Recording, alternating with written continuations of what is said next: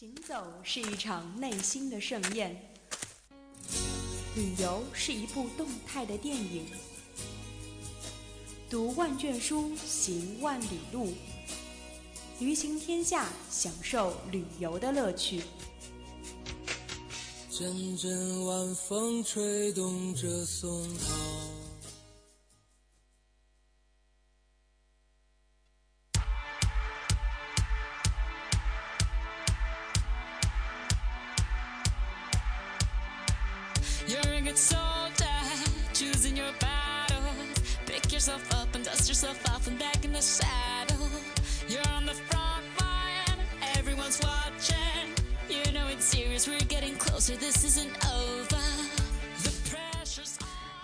是要晚那么一点点开场啊，那也是欢迎大家在这一节继续锁定我们的 FM 九十五点二浙江师范大学校园之声。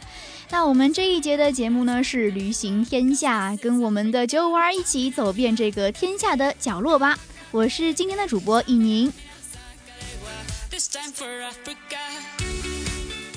我们这一次的嘉宾，他是用一个非常独特的旅行方式啊，所以感觉我们这一次的节目也会跟往期有所不同哦。那让我们的这一个嘉宾来跟听众朋友们打一下招呼吧。听众朋友们，大家好，我是来自文管幺四幺班的徐子琪。这我们今天的这个嘉宾长得是挺着急的，那也是非常的感觉很特别啊。就是我们的编辑说，哎，您啊，我们这一次的嘉宾是一个特别魁梧而且健谈的北京爷们儿。那刚刚在外面也是感觉到说挺爽朗，然后也非常健谈的一个男生啊，是这样。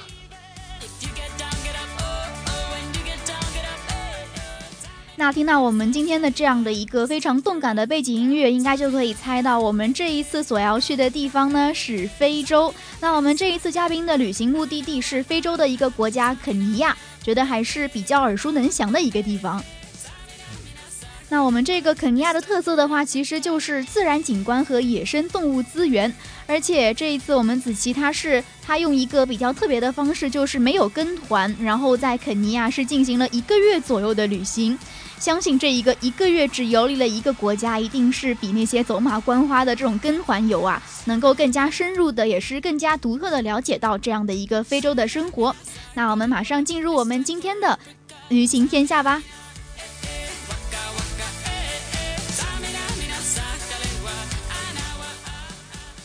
首先是想要问一下我们子琪硕士，你这一次去肯尼亚的话，是你第几次出国呢？嗯，这次的话是我大概第三次出国。第三次，那其实之前的话是有去过哪些国家呢？呃，之前的话去过一次外蒙古，就是内蒙古北边的那个外蒙古，然后还去过一次就是咱们国家南边的印度。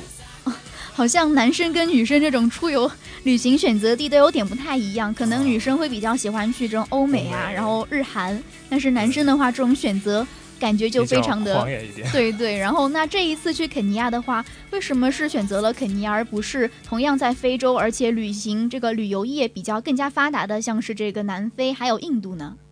呃，其实就像你刚才说，男生选择会更狂野一点。然后还有一点就是，因为我表哥他正好是在这个非洲，他是一个援建的工作，然后他正好有机会，然后也有条件来接待我们。然后当时因为非洲的这个。像我们要去肯尼亚这个国家，它旅游特色，然后我们是有一点点了解的，然后所以就觉得不妨然后去一趟，感受一下。那如果是没有一个旅行团这样做指导的话，这一个月的旅行你们是怎么安排的呢？嗯，这一个月的旅行，我们主要是就是依据我表哥工作时间，然后我们自己平时就是去有一个当地的中国人的向导，然后向导会带着我们去。这个各地，然后平时的话，一个月我们平时就在他的首都内罗毕，然后慢慢这种就是深度的，平时就溜溜街呀，然后喝咖啡啊，然后逛一逛，然后但是一有一有活动，一有说去个景点，然后马上就会去那个景点，就是这样的一种。就是这样的一种方式。嗯，那在这一次去肯尼亚之前的话，有没有对非洲有一些嗯先入为主的一些感想呢？呃，像我觉得我其实去非洲之前跟大家的印象都是一样的。呃，对于非洲，尤其是就是撒哈拉以南非洲、黑非洲，嗯，然后都是感觉到一种就是疾病，对，穷贫穷，对，都是一些战争啊，欠发达国家，对，然后都是很很脏乱差的一些地方，就是这样的一种印象。那去了之后的话，应该就会有一些更加直观的了解了吧？尤其是嗯，在这个肯尼亚，我觉得它本身旅行旅行业比较发达嘛，应该会比旁边的一些什么什么亚啊、什么什么达的国家，应该会更加富裕一点。啊，对它，因为它是肯尼亚的，尤其是它的首都内罗毕，它是有这种东非小巴黎之称。然后它因为长期是作为一个英国的殖民地，嗯，然后所以它的当地的基础设施啊，然后经济这方面啊搞得还是可以的，就是相对于其他那种。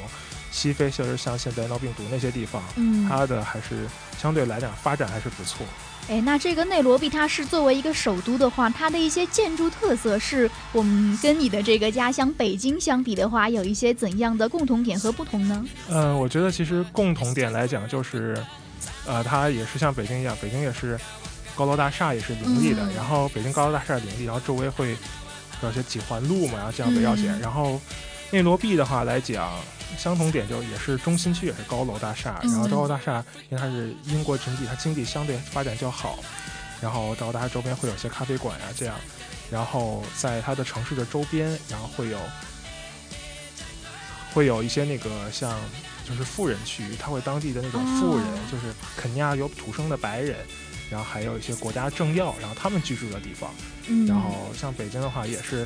像东边也是一些大的别墅区，然后这样，觉得还是作为一个城市来说的话，有一种天堂和地狱嘛。嗯，有富人区，肯定也会有一些贫民窟，那里面居住的环境可能相比起而言的话，就会更加的恶劣一点。那其实我觉得说到北京的话，一个特点就是堵车。在这个肯尼亚的话，他们因为感觉黑人的这一个呃生小孩的能力比较强，那感觉非洲总是有一种人口好多好多的感觉。对，其实刚才你提到那个堵车，然后它这个堵车跟北京来讲，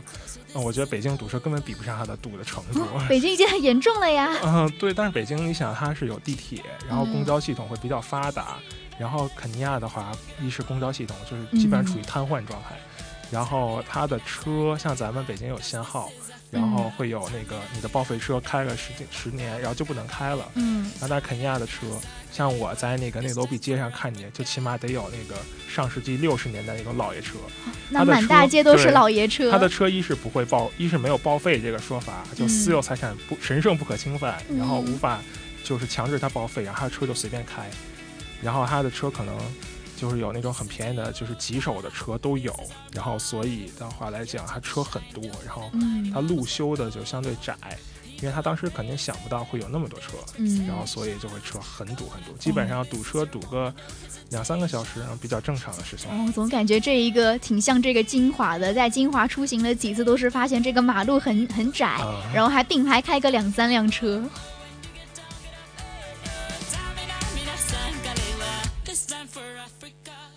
那我们的听众一定也是非常好奇，说这个肯尼亚这个国家，它有一些比较经典的景点，或者说是值得推荐一去的地方吗？嗯，有的。像去肯尼亚的话，就是必须要去的，当就像我们头头一次马上就去的两个公园，一个是纳库鲁国家公园，一个是马萨马拉国家公园。一个国家有两个国家公园？呃，不止两个，有很多国家公园，但是这两个是最为著名的。嗯。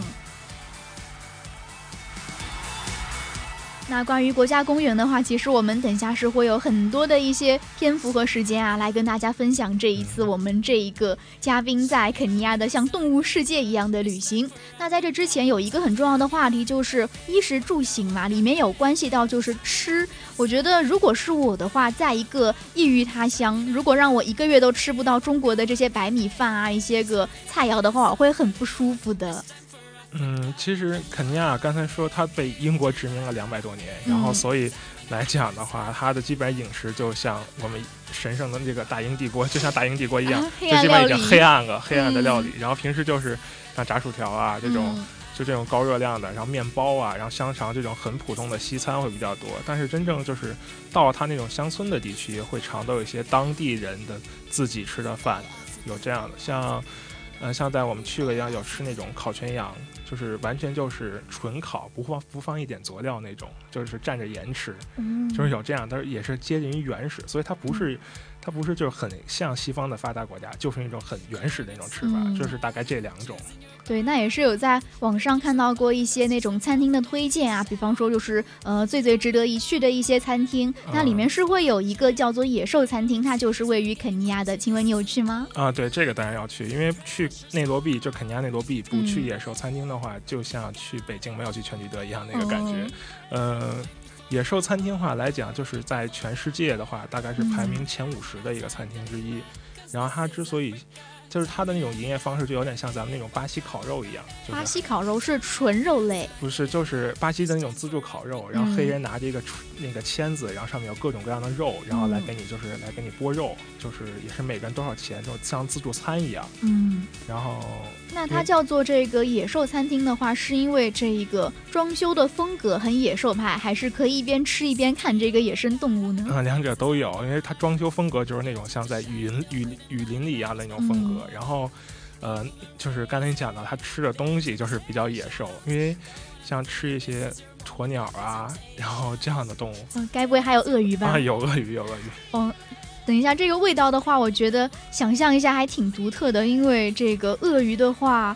这个他们的这个皮啊什么的都是这样剥掉，可能在你面前你就是只看到一堆肉吧。对，就是鳄鱼，就是类似于一个像小团一样的一个肉。嗯你要不说，我肯定不知道那是鳄鱼。当然，我吃完以后，我也不知道那是鳄鱼肉。你觉得这个味道怎么样？呃，味道就是肉质像肉一样，但是味道会有一种鱼腥味儿。嗯，那嗯其实。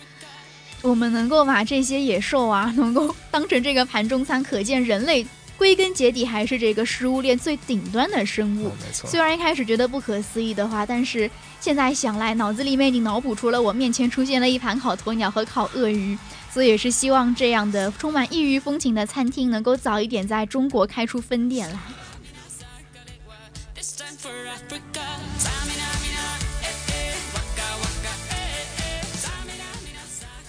相信很多人听到我们刚刚这一个独特的野兽餐厅的话，是这个心向往之啊，因为很多人都是这个肉食类的动物嘛。不过，既然当地的这个肯尼亚民众能够说把这个餐厅里面的一些野兽食物作为这个主打的话，可见这个野兽在肯尼亚肯定数量很多，不然我们这个人类这么能吃的话，吃着吃着可能数量就不够了。嗯，对。那我们在这一个肯尼亚的话，我觉得它是一个东非国家嘛。嗯当时东非的话，那边的话主要是以一个草原类的气候为主。嗯那在这个草原上面，我们应该在电视上看到很多的一些公路片一样，就是一条公路两边都是这个浩瀚的草原一。望无际的草原。对，然后动物应该就直接生活在那里，嗯，所以有的时候会觉得我们在里面旅游的话，像是一个入侵者一样。对。那有没有在你的一个月的时间里面，跟我们很多的一些野生动物有过近距离的接触呢？嗯，有过的，像咱们平时就是刚才提到的那个两个大的国家公园，嗯然后像印象最深的就是马赛马拉的那个公园，嗯然后当时在进去以后，你就开着车，然后就像公路片一样驱着车，然后在一望无际大草原上，然后就来回的走，然后就经常能看见到那种动物。然后就举个最像最印象最深的，就像那个狮子，嗯，狮子王。狮子它就是，呃，因为当时我们看到一群狮子，然后在那里戏水，就在嗯喝水，然后只有一个狮子，然后因为旁边也有其他车，然后有突然有外国人就对我们大呼小叫的，然后就是要小心啊，要这样子，然后然后我们就是，呃，打开车窗啊，其实已经车窗已经打开了，在车窗里一看，哇，就一只狮子，很大的狮子从车上也慢慢就走过去了。下走过的话，就是说，呃，完全没有发现你们一样吗？呃，我觉得其实不是完全没有发现，因为狮子是一种很高冷的动物，就是它就嗯完全不屑于理你，然后它觉得这种草原上的王者，就你们是，呃，就无视于我们的存在那个感觉。哇，真的是好高冷！我以前在网上看到一张动图，像是那个老虎泡温泉，感觉就是因为自恃于本身的那种力量的强大，所以可以他们在一个环境里面活得非常的松弛，非常的享受就。很懒。嗯，但是如果你们对于他们有了一些像是进攻一样的举动的话，相信也绝对不会放过你们啊，的。这一般人也不敢。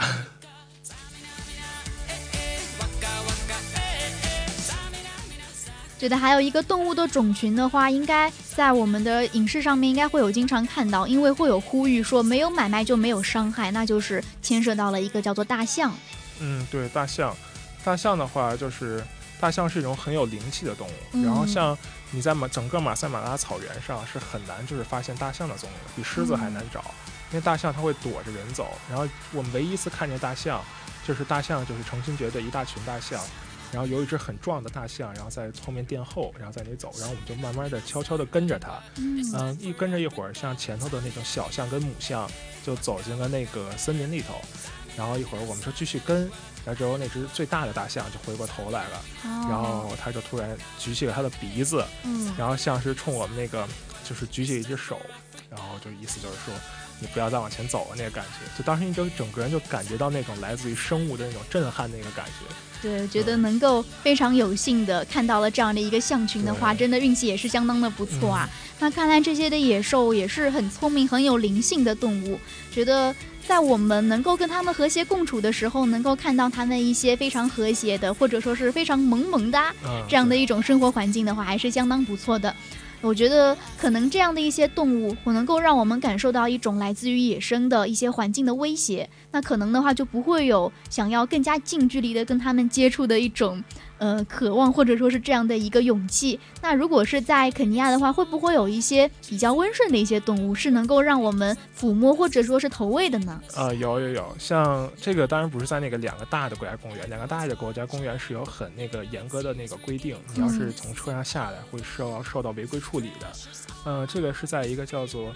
呃那个焦布戴尔的一个国家公园，这个嗯焦布戴尔人很少，然后你开车进去以后就会有那种各种各种各样的小亭子，然后那种小木屋，然后你可以下车，然后带着你的嗯吃的，然后会吃，然后这时候就是有动物就会过来了，嗯像那种那个小鹿。哎，然后像咱们羊一样的那个大小鹿，然后过来嗯还会找你要吃的。其实它也没有找你要，就是把头然后冲着那个面包袋儿蹭一蹭，嗯，然后你觉得你就应该给它。对，因为特别萌嘛，呃对，特别萌，然后可以就是摸一摸它呀，然后但是它也就是不会生气，嗯然后但是像过了一会儿就会有那种很强壮的那种雄鹿就会过来，长着角，然后威胁性很强，然后它一来，所有的小鹿然后就全都散了，嗯。然后之后你再把东西给它，然后它就会很高的吃，然后虽然你也想摸摸它，但是它你一摸它，然后它就会拿脚轻轻顶你一下，你会不会很痛啊？呃，就是跟你说啊，也不是很痛，因为它鹿的脚是圆一点的，哦，然后就会跟你说，意思就是不要那个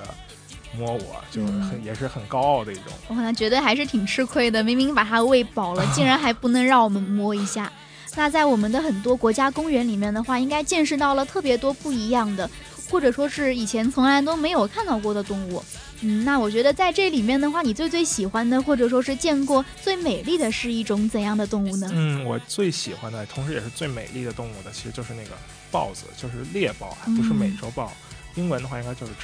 啊、哦，它就是像猎豹，为什么说它最好看？它长得就是我们看见猎豹都就像小猫一样，那种嗯很柔的那种感对觉。，但是它奔跑起来那种形态对特别的美，特别美。然后它的身形也特别好，很嗯长，然后它的脸长得也很漂亮。它是就整个眼睛很大，然后嗯眼睛、最主要是它眼睛前端会有一个像泪斑一样的东西，就是像流出两道黑色的眼泪一样，哦，然后让人感觉很神秘，然后那种很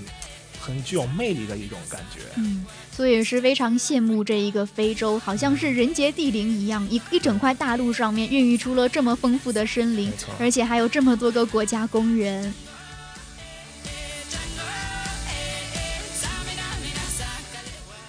如果大家想要跟这么多美丽的动物亲密接触的话，我觉得体会这一个真实版的动物世界，真的是非得你亲自去一趟不可。不像我们这一些，嗯、在这个中国一个土地上面长大的孩子，可能每一年我觉得最最盛大的一个动物活动，就是看中央电视台转播的那个东非草原嗯这些动物迁徙。大迁徙。对，我觉得在这个里面的话，是能够看到挺多挺残酷的一些。呃，环境像是，嗯，我们之前讲到的都是一些他们静态的，嗯。他们在那边休息啊，我们喂食他们，其实更多的时候是我们所看不到的，可能只有在一些个纪录片里面会看到他们的战斗。嗯，有像那个刚才你提到那个东非的动物大迁徙，然后它嗯其实就是角马，因为有每年它六七月份的时候，它草都枯了，它要去嗯。迁一个水草丰美一点的地方，哦，然后你到了那个它这这中间，然后它就会两三成群，然后两三一队的，然后去排成一个大长队，然后慢慢就嗯往那边迁徙，然后走得也很慢，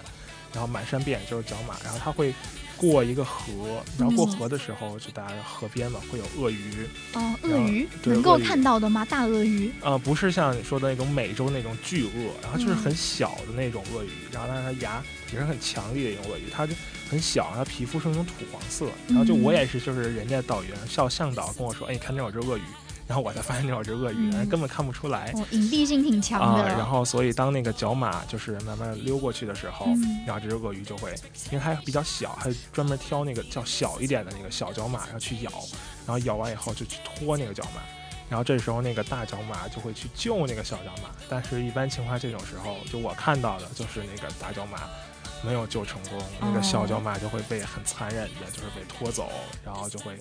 咬嗯，被吃掉了被。吃掉，就是。所以我觉得这一个也是，嗯，在生物学里面物竞天择嘛，这个还是适者生存。嗯这种时候，我觉得就算你们是看到了，应该也不会去对掺手不会。去，因为要遵守一嗯个自然的那种秩序，是这样的。对，所以我们能够看到的这个我们在电视上转播的话，可能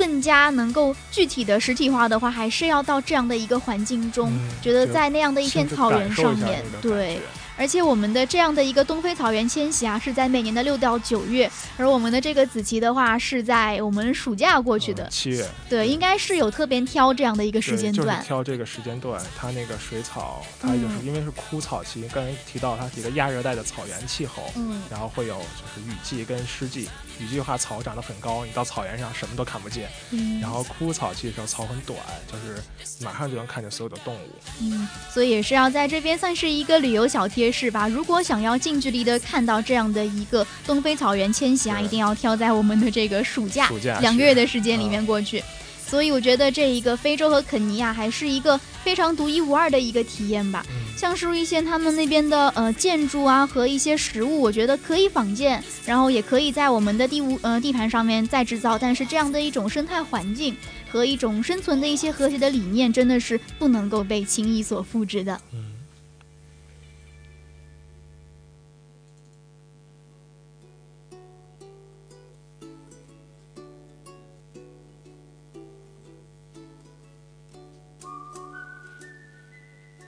那其实我们这一次的旅行还是有很多又惊险又刺激的事情，但是其实我真的是很难想象啊，能够近距离看到这么多的动物和东非草原迁徙啊，我觉得已经非常惊险了呢。难道还有什么事情比他们更加冒险吗？嗯，就是自己感受到的一种亲身就是身体力行这种事儿，嗯像我们会到那个，因为肯尼亚在东非大裂谷旁边，然后我们会到东非大裂谷里头，然后去，然后大裂谷里面就是有，呃，有记得很清楚的地方有一个叫做那个 Hell's Gate，叫地狱之门的地方。哦，地狱之门，啊、对，地狱之门的话，它的就是气候，因为大裂谷里面气候很多变，上午嗯晴天，然后下午就会下雨，然后每天就像清就像精华一样，嗯，然后所以，呃，我们到地狱之门的时候就是下午了，嗯然后下午的时候，人家就是进去之后，人家说就是你不要再往里走了，再往里走就会说马上会下雨，然后我们向导结果还是进去对了，对，向导很野的一个中国男人，然后他就说我们还是往里走吧，都到了，嗯然后再往里走的时候就走到一半。然后雨就开始哗，开始下起来了。然后因为没有台阶儿，然后所以那个地土地就很泥泞。然后最后雨越下越大，然后你会能可以听见那个，因为它是一条河，那条河你就可以听见一种很大的那个山洪的那个阵列的声音，因为它雨量一大，然后水汽也跟着上来，就真的感觉是置身于地狱里，周围都是白烟，然后会有那种大的那种洪水的声音，哦，然后最后我们整个就是团队就被吓得是有点有点不敢往前走了，然后最后再加上雨又下得很大，然后最后就是连滚带爬的就爬回到那个车的旁边。嗯，所以能够从那边出来的话，还是像鬼门关走了一遭嘛，重回那个当时有那人间了个感。觉，那像是这个东非草原的话，其实我呃东非裂谷，我们知道的话，这样的一个裂谷带嘛，它们是板块板块交界，那是它们互相张裂，所以嗯形成了这样的一个地貌景观。那在这个张裂的地带的话，应该会有一些像是火山和温泉，有没有嗯碰到呢？有火山，我们是亲自去登了一个火山，哦然后这个火山的话来讲。不是说很高，其实就跟剑峰山那么高，我感觉。剑峰山，我好像爬过。但是因为没有台阶，然后所以登起来还是有一点困难。然后所以你往上登的时候，登到顶上就会看见那个火山。然后这个火山不是像咱们大家平时所想象的那样的火山，中间是什么熔岩呀，然后这样的。然后也不是说像一个大雨深坑，就火那个火山口里面寸草不生，然后它火山口里面是一个大片的原始森林，嗯然后整片原始森林因为土火山的土壤很肥沃，然后还很利于那个植物的生长，嗯然后所以最后中间会长出一片原始森林，再加上它多年就是常年的不爆发，然后所以原始森林就这样长起来了。哦，我觉得这样的一片原始森林的话，应该是得益于它生长在一个火山口上面，所以才可以长得这么茂，盛长得。很茂盛。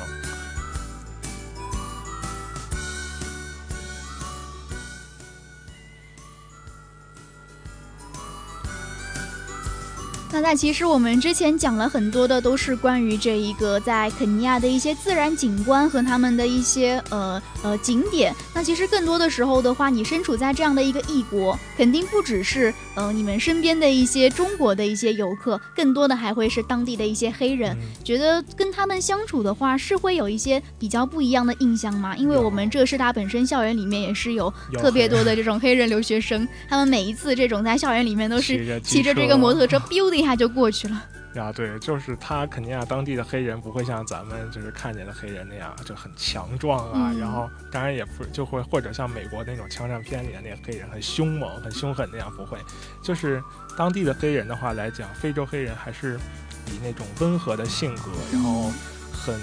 很温和的那种性格来来来著名的。然后他跟那个各地的黑人还是不一样的。呃，就像黑人，他其实是一种很得天之命，然后很随和的一种性格。像比如说我表哥，因为他在那边做管理，然后他要是给黑人发工资的话，他不会说呃一个月就把工资发下去，他会一个礼拜一个礼拜的发工资。一个礼拜一个礼拜，啊，对，因为他如果你把那个一个月，比如说八千块钱的工资，一个月嗯发全都发下去了，他会在头一个礼拜四天之四五天之内把八千块钱全部给挥霍完。这好像花钱的能力还挺强的。对对对是因为要及时行乐吗？啊，对，就像刚才他说为什么会堵那么多车，就是因为他那个堵车，就因为他买车的人很多，比如说嗯他有个两万块钱能可以买车了，他肯定会把把这两万块钱全买去车，绝对不留积蓄，肯定不留，不会像咱们要买个车，买两万块钱车，我现在肯定得存个五万块钱再去嗯买。我觉得也是跟他们的那一种这个人文环境的话，还是挺有关系对，的因。为他是天性就向着自然那种感觉。嗯，我觉得还是特别热情友好，跟我们学校里面这个比较高冷酷炫的这种黑人留学生，感觉还是挺不一样的那跟他们交流的话，应该会不存在一些什么障碍吧？呃，他们说的非洲英语的话，你一般只能单向交流，你跟他们去说英语，然后他们说的啊，你就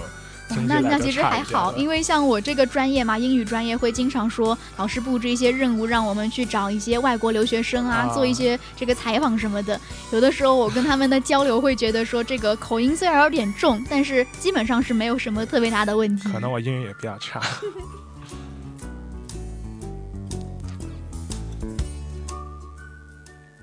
那其实要讲到这个非洲的话，虽然一宁是第一次啊，跟这种呃我们在节目里面分享一个去非洲旅行的一个过程，但是其实之前，因为我们电台有一个学姐，她曾经是作为这个交换生啊去南非交换，我觉得看了她那一次回来的照片之后，顿时就一下子有所改观了，对于非洲这样的一个可以说是脏乱差都特别穷的一个国家的呃一个一个地区的一个印象，觉得有很大的改观，无论是那种随手拍的明信片一样的美景。还是特别多、特别浩瀚的草原和很多非常温顺或者说是一些美丽的动物们，觉得在那样的一个环境中，能够真正的改观你曾经植根在内心的一些既定的一些印象。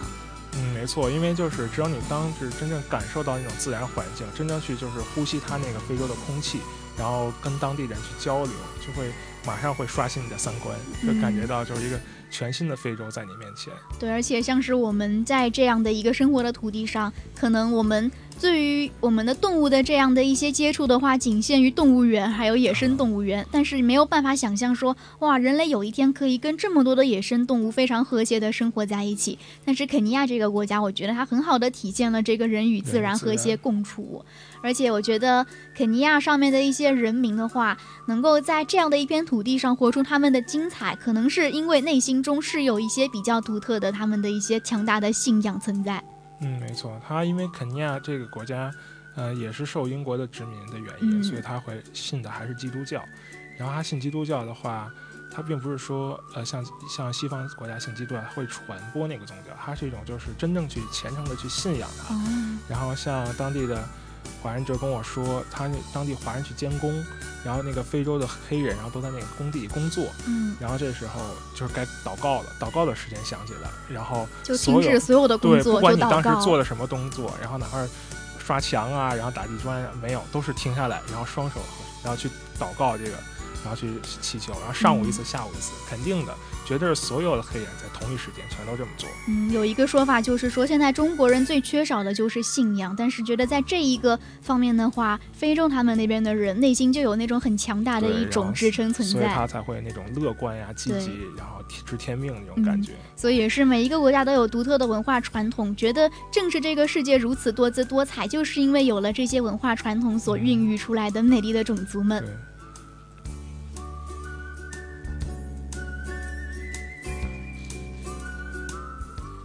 时间也是过得很快，我们今天的旅行天下就要跟大家说再见了。其实做这一期节目真的非常的开心，能够在这样的一个小小的播音间里面，好像身临其境一般的感受到了来自于非洲草原的风情。那也是要非常感谢我们的嘉宾徐子琪同学跟我们分享他在肯尼亚一个月的慢生活。那也是感谢大家的收听，我是主播易宁。我是嘉宾徐子琪，谢谢。嗯，我们也要最后感谢小编带来如此生动有趣的稿件。我们下周五的同一时间，旅行天下不见不散，跟着我们的声音一起走遍全世界吧。